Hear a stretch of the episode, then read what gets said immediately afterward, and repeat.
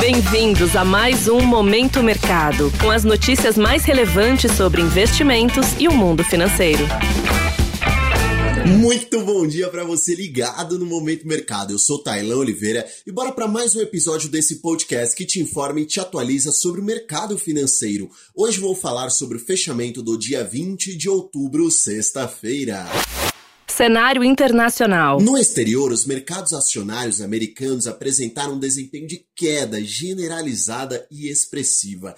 S&P 500 caiu 1,26%, Nasdaq, que contempla as principais ações de tecnologia, cedeu 1,53% e Dow Jones caiu 0,86%. Essa dinâmica se deve principalmente à aversão ao risco após a possibilidade de o conflito entre Hamas e Israel escalar, o que impactou fortemente o sentimento nos negócios, e o investidor decidiu não manter posição ao longo do fim de semana, uma postura mais conservadora na dúvida do que pode acontecer. Em relação à renda fixa, os treasuries, títulos públicos americanos, considerados os mais seguros do mundo, um porto seguro pelos investidores, tiveram desempenho de queda. Recordo que quanto mais demanda há para os papéis de um governo, menor sua remuneração. E foi isso que aconteceu. Os investidores estão demandando mais treasuries,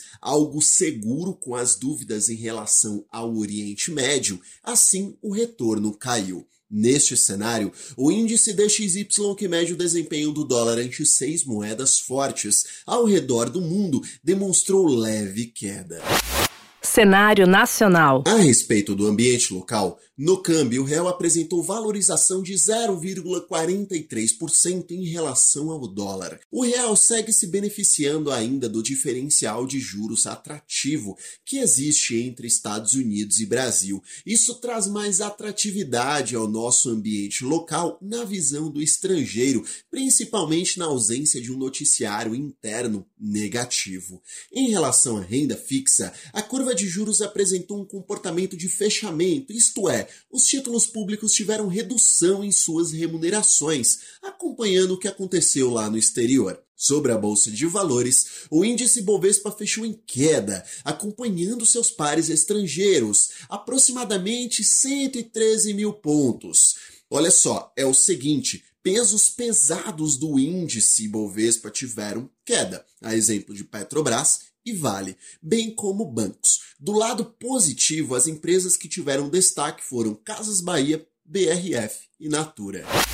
Pontos de atenção. Olha só, em relação ao exterior, a agenda está mais vazia.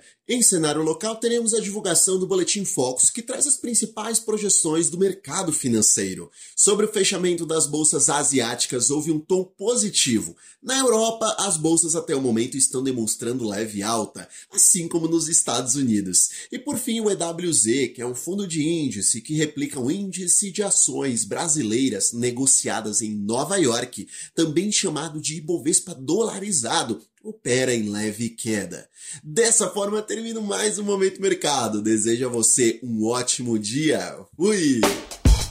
Você ouviu Momento Mercado com o Bradesco. Sua atualização diária sobre cenário e investimentos.